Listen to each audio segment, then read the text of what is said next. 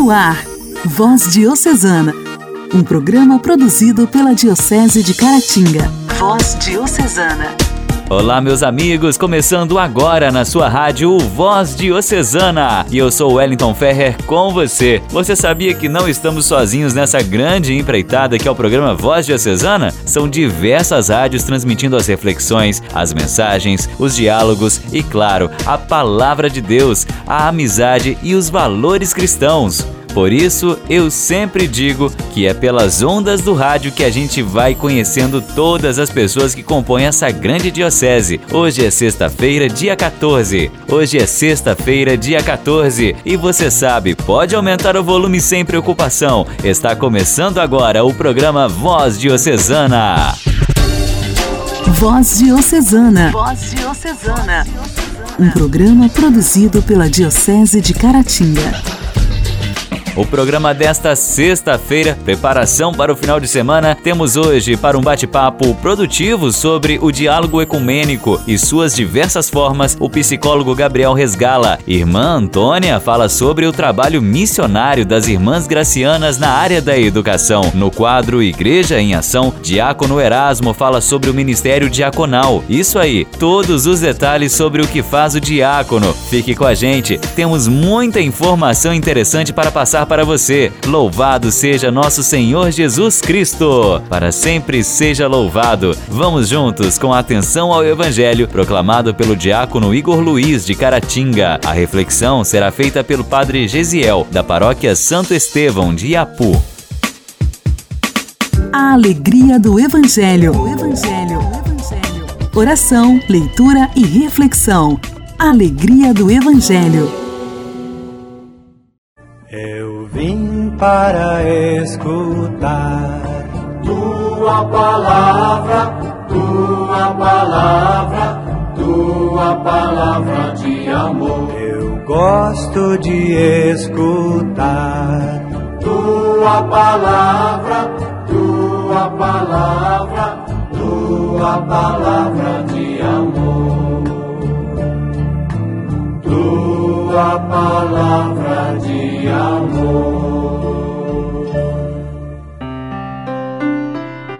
o Senhor esteja convosco, Ele está no meio de nós.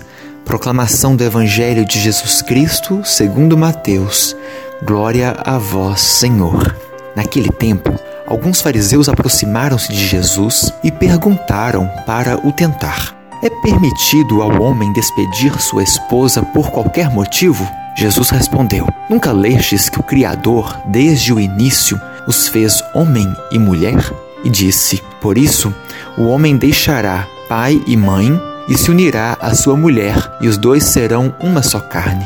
De modo que eles já não são dois, mas uma só carne. Portanto, o que Deus uniu, o homem não separe. Os fariseus perguntaram: Então, como é que Moisés mandou dar certidão de divórcio e despedir a mulher? Jesus respondeu: Moisés permitiu despedir a mulher por causa da dureza do vosso coração, mas não foi assim desde o princípio. Por isso eu vos digo: quem despedir a sua mulher, a não ser em caso de união ilegítima, e se casar com outra, comete adultério. Os discípulos disseram a Jesus: se a situação do homem com a mulher é assim, não vale a pena casar-se. Jesus respondeu: Nem todos são capazes de entender isso, a não ser aqueles a quem é concedido. Com efeito, existem homens incapazes para o casamento, porque nasceram assim.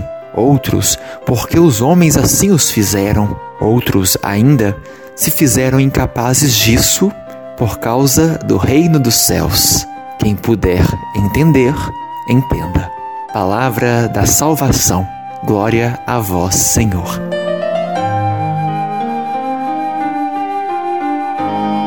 Meu caríssimo irmão e minha querida irmã, ouvinte do programa Voz Diocesana, neste momento, acabando de ouvir a palavra de Deus, somos chamados a meditar e a refletir sobre esta palavra que é vida, esta palavra que é luz para os nossos caminhos.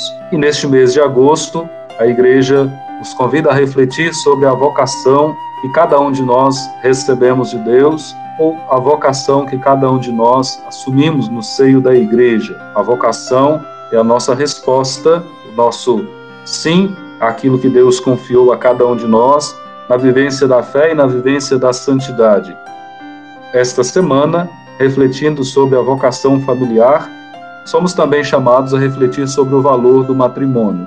E o texto de hoje, exatamente, Jesus procura responder àqueles que ao longo da história tentam destruir o matrimônio como algo sagrado, Jesus mostra o seu valor, retornando aos princípios básicos, retornando ao desejo do Criador ao criar homem e mulher. Por isso, Jesus recorda a criação, dizendo que o homem e a mulher devem dedicar-se um ao outro e dizendo que o matrimônio é indissolúvel. Novamente questionado por parte dos fariseus sobre aquilo que Moisés havia permitido, Jesus reforça esta união, Jesus reforça que quando se unem na presença de Deus, nada deve destruir e não se pode separar. E aí então traz para nós este valor do matrimônio que, como a igreja nos ensina, agora é levado à dignidade de sacramento pelo próprio Senhor.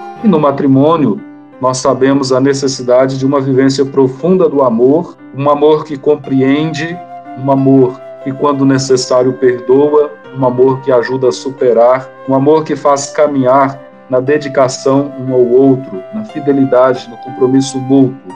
O amor exige também diálogo, exige renúncia, exige confiança mútua, exige entrega, exige entrega, exige doação. Viver um matrimônio é viver uma realidade de um profundo amor capaz de revelar aquilo que o próprio Deus sente por cada um de nós na dedicação um ao outro é vivendo o sacramento do amor profundamente que o casal vai revelar ao mundo o amor que o Pai, o amor que o Criador sente por cada um de nós. Também neste texto, após é, esta apresentação sobre a seriedade do matrimônio e criticando duramente o adultério, mas também criticando o preconceito e a diferença entre homens e mulheres daquela época, Jesus não somente mostra o valor do matrimônio, como também mostra a igualdade entre o homem e a mulher e a responsabilidade dos dois no matrimônio. Por fim, Jesus fala da vocação daqueles que assumem a vida celibatária, que abrem mão do matrimônio por causa do reino de Deus. Que nós possamos rezar na intenção de nossas famílias e dos casais para que vivam a fidelidade um ao outro e rezar também por aqueles que assumiram a vida celibatária por causa do reino de Deus.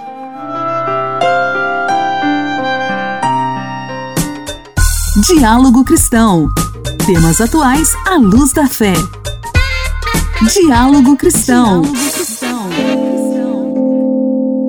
Agora, no quadro Diálogo Cristão, antes de apresentar o convidado, nosso tema é sobre diálogo ecumênico. E você de casa, sabe o que é ecumenismo? Então, é o processo de busca da unidade. No sentido mais restrito, emprega-se o termo para os esforços em favor da unidade entre igrejas cristãs. No sentido lato, pode designar a busca da unidade entre as religiões. Para falar sobre esse assunto, Gabriel Resgala Silva, psicólogo com especialização graduação em Saúde Coletiva e mestrado em Ciência da Religião pela UFJF. Seja bem-vindo e já peço para que você explique o que seria o diálogo ecumênico. Pode ser feito de duas formas, não é? Olá a todos que nos ouvem. Bem, é, nós falamos de diálogo ecumênico quando nós nos referimos às diversas vertentes de uma mesma religião que é o cristianismo. Embora muitos não saibam, a Igreja Católica as igrejas protestantes, evangélicas, elas não são consideradas religiões distintas, mas igrejas distintas, comunidades diferentes da mesma religião cristã, porque todas elas acreditam em Jesus Cristo como Filho de Deus. Então, quando a gente fala em ecumenismo, a gente está falando num diálogo entre essas diversas vertentes do cristianismo, a Igreja Católica, a Igreja Ortodoxa e as igrejas protestantes, evangélicas. Né? Já o diálogo interreligioso se dá quando a gente tem alguma algum ato com membros de religiões diferentes, com os budistas, os judeus, os muçulmanos, os membros das religiões africanas e todas as demais religiões com quem se possa ter alguma coisa em comum. Sim, ecumenismo é respeito. Devemos estar perto do irmão. Papa Francisco é o peregrino ecumênico. Em 2016, esteve na Suécia para a comemoração dos 500 anos da Reforma Luterana. Também não se pode esquecer as relações fraternas do pontífice com o patriarca ecumênico de Constantinopla, Bartolomeu I, e com o patriarca de Moscou, o Kirill. Gabriel, a igreja está empenhada em manter-se aberta ao diálogo, né? Olha, o diálogo ecumênico, como a gente conhece hoje, é algo relativamente novo na nossa história. Né? Infelizmente, por vários séculos, as diferentes igrejas só se preocupavam em se dividirem, em, em excomungarem umas às outras e até mesmo guerrearem entre si. Elas promoveram verdadeiros massacres dos próprios irmãos, igreja contra igreja, nação contra nação, só pelo fato de serem denominações diferentes, infelizmente. A Igreja Católica atualmente lamenta profundamente esses fatos que aconteceram no passado e ela afirma lá no Catecismo que as divisões aconteceram por causa de erros humanos, muitas vezes por parte de ambos os lados. E ela reconhece que os cristãos atuais não tem nenhuma culpa das divisões ocorridas no passado. Mas foi lá nos anos 60, com o Papa João XXIII, que a busca por um diálogo ecumênico se tornou uma determinação oficial do catolicismo. E desde então, todos os papas sucessores dele tentaram estabelecer algumas importantes pontes com as outras igrejas. Nós tivemos eventos altamente simbólicos, como por exemplo o histórico encontro promovido por João Paulo II na cidade de Assis em 1986, que não foi só ecumênico, mas foi também interreligioso, porque ele reuniu todas as principais lideranças do mundo, praticamente, de lideranças religiosas, né, e se uniram para orar pedindo em conjunto pela paz mundial. Em 2011, o Bento XVI repetiu esse encontro e fez questão de incluir também algumas pessoas agnósticas, pessoas que não possuem religião, mas que a seu ver também tinham algo a dizer na busca pela paz. E o Papa Francisco elegeu o ecumenismo como uma de suas principais prioridades, manifestou gesto gestos altamente expressivos né, na busca pela união com a Igreja Ortodoxa, com as igrejas protestantes e com várias outras vertentes religiosas. E nós tivemos também nesse tempo alguns acontecimentos importantes no campo doutrinal. Né? Uma das principais discordâncias que tinham levado Martinho Lutero a fazer a reforma protestante lá atrás foi em relação à salvação. Os protestantes acreditavam que a salvação era consequência da fé. Os católicos diziam que era necessário, além da fé, também praticar boas obras. Mas aí em 1999, depois de muito diálogo, a Igreja Católica e a Igreja Luterana se uniram e promulgaram juntas uma declaração reconhecendo que a salvação se dava, sobretudo, por conta da, da graça de Deus. Né?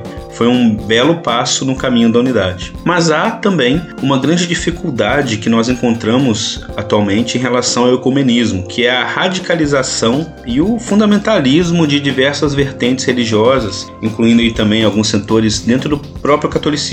Né, que muitos, muitas pessoas têm medo de buscar essa união com medo de que é, isso possa fazê-las perderem parte da sua identidade religiosa. Mas na verdade, o verdadeiro diálogo ele é guiado não é pela anulação da diferença, mas sim pela certeza daquela frase, daquela máxima, que o que nos une é muito maior do que aquilo que nos separa. É a chamada unidade na diversidade. Muito se fala a respeito do ecumenismo, mas de fato, qual é a proposta para o diálogo ecumênico entre as diferentes comunidades religiosas? A proposta católica é que algum dia nós cheguemos à união plena dos cristãos, deixando de lado as divisões. Mas para que um dia nós cheguemos a esse estado, é sabido que deve ser traçado um longo caminho que requer muita paciência, humildade e diálogo. Nesse caminho, a gente pode ter algumas uniões plenas, como aconteceu, por exemplo, com algumas igrejas melquitas, maronitas, que deixaram a igreja ortodoxa e depois voltaram a pertencer à igreja católica. É o que aconteceu também recentemente com alguns anglicanos, né? E também pode ser uma união em alguns outros aspectos importantes, como por exemplo o reconhecimento do batismo de outras denominações. Não é uma união plena, mas é uma união em um ponto importante. A Igreja Católica acredita que o batismo de praticamente todas as outras igrejas cristãs é válido. Então, portanto, quando o evangélico se converte à Igreja Católica, não é necessário ele ser batizado novamente. E além disso, há também a proposta de união em prol do amor, que é a mensagem mais importante não só do cristianismo, mas de quase todas as religiões. Como diz o Papa Francisco, nós pensamos de forma diferente, sentimos de forma diferente, procuramos ou encontramos Deus de forma diferente, mas todos cremos no amor. E isso é o que mais importa. Conversamos hoje com Gabriel Resgala Silva, psicólogo com especialização em saúde coletiva e mestrado em ciência da religião pelo FJF. Temos sempre que superar as dificuldades que se encontram no diálogo e o preconceito, sobretudo. Temos que entender que é somente no diálogo plural que a gente cresce, ajudar, portanto, dentro da igreja e também fora da igreja a ter atitude em que seja possível caminhar juntos, respeitando as diferenças.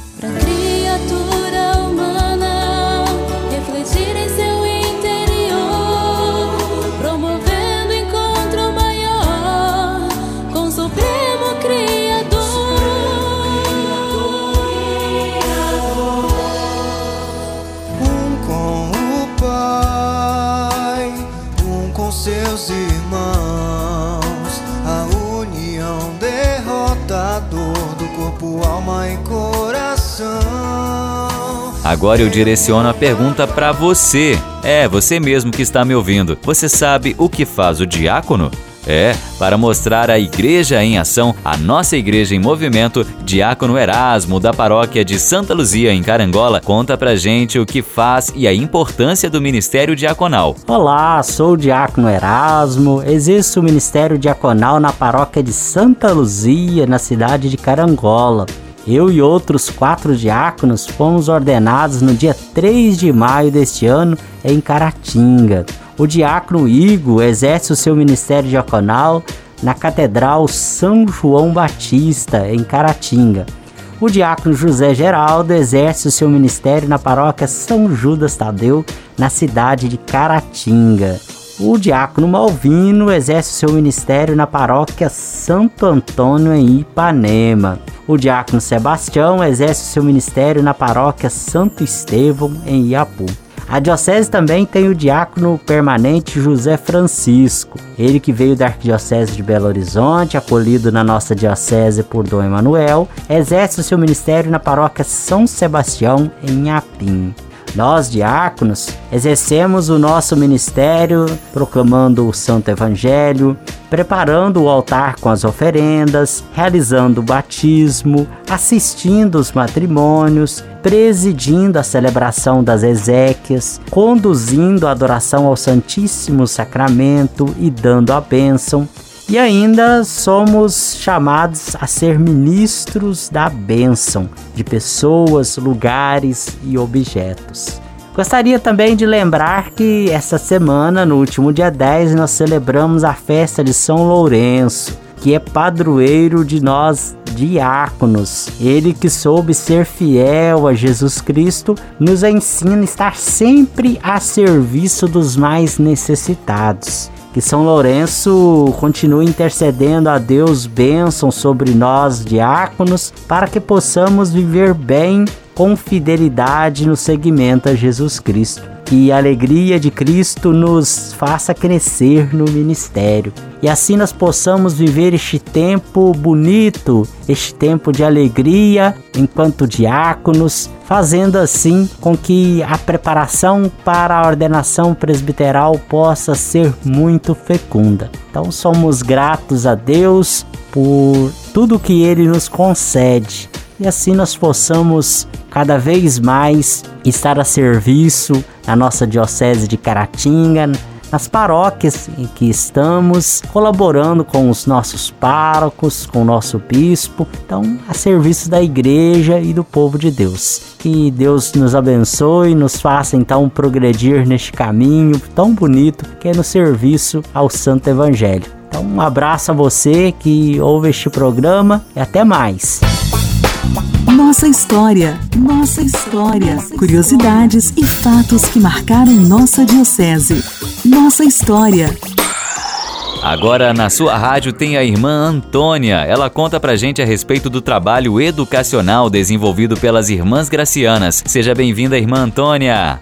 tenho a grata satisfação de chegar até vocês para trazer um pequeno relato da ação missionária das irmãs gracianas na educação em Santana do Tabuleiro e demais paróquias. Em Santana do Tabuleiro, a ação missionária das irmãs destaca-se na pastoral da educação, onde temos a Escola Estadual Padre João Maria, instituição esta com a abrangência de ensino das séries iniciais ao ensino médio. A escola foi criada pelas Irmãs Gracianas em 1959 com a parceria de nosso saudoso Padre Manuel Moreira de Abreu, pároco da paróquia Nossa Senhora da Conceição em Vermelho Novo. Ele pediu que as irmãs viessem para Santana com a finalidade de evangelizar e catequizar. Chegando no povoado, as irmãs perceberam um grande número de analfabetos, então sentiram a necessidade de criar uma escola pública onde todos tivessem a oportunidade de estudar. Elas conscientizaram a população, indo de casa em casa, fazendo as matrículas e também conhecendo melhor as famílias através das visitas domiciliares. Tendo o aval das autoridades competentes, a escola foi criada aos 27 de agosto de 1959 e inaugurada oficialmente em 7 de setembro de 59. A escola é coordenada pelas irmãs desde o início e é ponto de referência sociocultural, tornando-se muito mais do que polo educacional, caracteriza-se como espaço de construção de valores e de desenvolvimento integral do ser humano. Contamos também com a presença das irmãs na paróquia Nossa Senhora da Penha, em Ipaba, onde temos o empenho e a atuação da irmã Ediana na Escola Estadual Gerson Gomes de Almeida, junto à administração, educando e evangelizando. Em várias escolas da Diocese também tivemos a presença das irmãs, e em Rondônia as irmãs foram em missão e também trabalharam em algumas escolas. Tivemos a valiosa colaboração das irmãs atuando como professoras no processo educacional, uma missão enriquecedora em todos os sentidos. Por isso, agradecemos e louvemos a Deus por esta tão grande graça, por ter concedido a nós e ao nosso instituto a riqueza de estar presente nas escolas através do carisma, que é evangelizar e catequizar. Esse nosso carisma missionário. E a educação é um vasto e importantíssimo campo de missão, onde todos os dias, através do encontro pessoal, presencial, de proximidade, procuramos levar ao ser humano o seu desenvolvimento em todos os aspectos, no gesto de comunhão, partilha, amor e solidariedade. Obrigado, irmã Antônia. O trabalho na educação é fundamental e é através da educação que vidas são transformadas. Que saudade que eu tenho da escola, de brincar abraçar a professora que me conhece. Vamos agora com a sua participação. Juversina da paróquia de Pocrane está com a gente. Diga, minha amiga, o abraço de hoje vai para quem? Meu nome é Juversina da paróquia Nossa Senhora da Penha de Pocrane. Sou professora, atuo na comunidade como catequista na pastoral do batismo. Eu gostaria de ouvir no programa a música com o padre Fábio de Melo, Canção dos Imperfeitos, e oferecer para todos que estão ouvindo nesse momento. Por isso eu canto essa canção, canção de amor arrependido. Ao Deus que é Pai, ao Deus que é paz, ao Deus que é luz, ao Deus que é vida. E quando a gente cai, Deus age como Pai, perdoa, perdoa e torna a perdoar e ensina como amar. Eu sou contradição, mas Deus, Ele é perdão.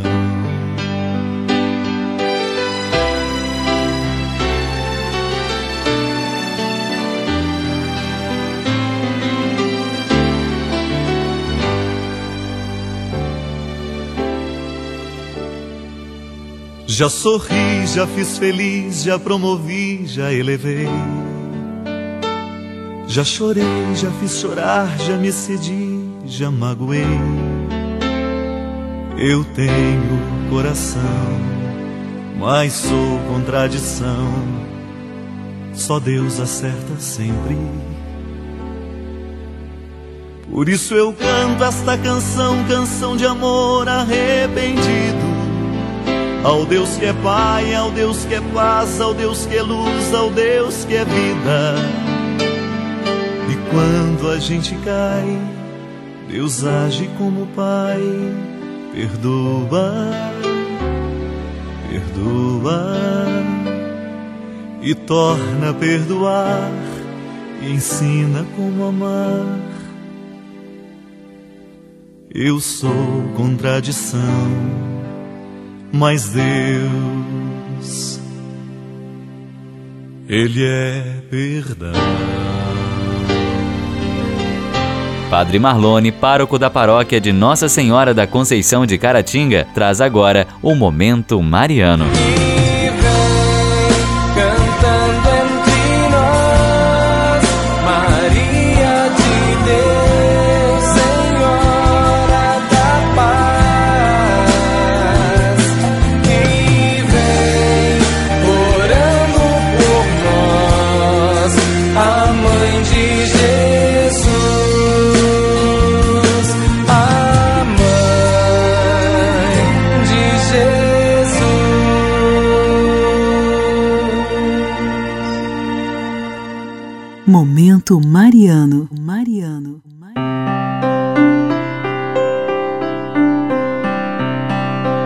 Paz e bem, sou o Padre Marlone e esse é o nosso programa Momento Mariano. A palavra paixão tem um significado teológico específico.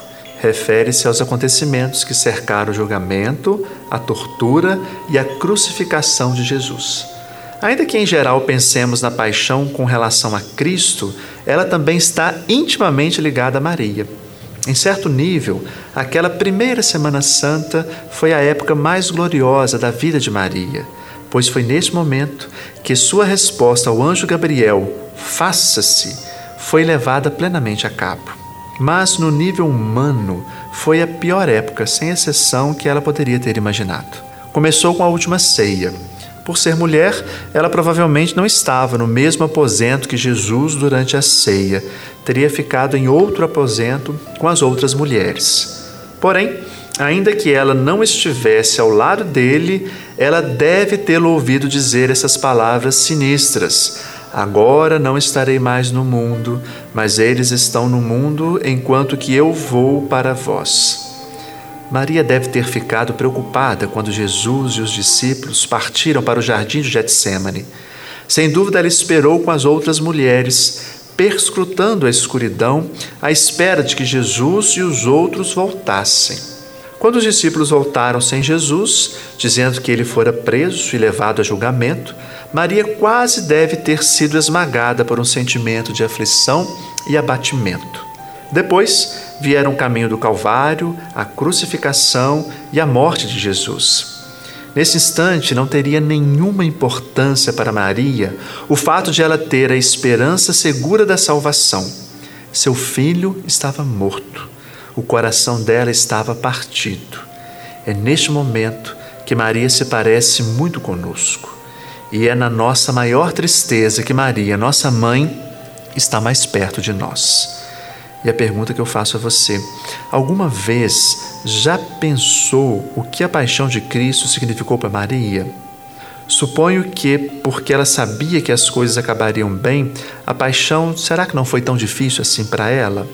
Quando me aflijo, peço a Maria sua compreensão e o seu conforto. Ficamos por aqui. Obrigado pela sua companhia. Até o nosso próximo programa, se Deus quiser.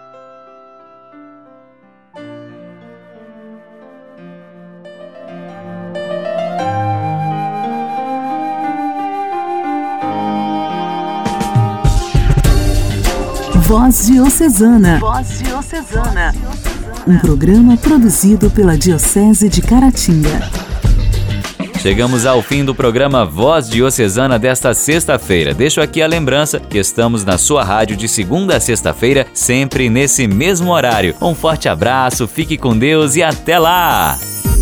Você ouviu Voz Diocesana, um programa da Diocese de Caratinga. Voz Diocesana.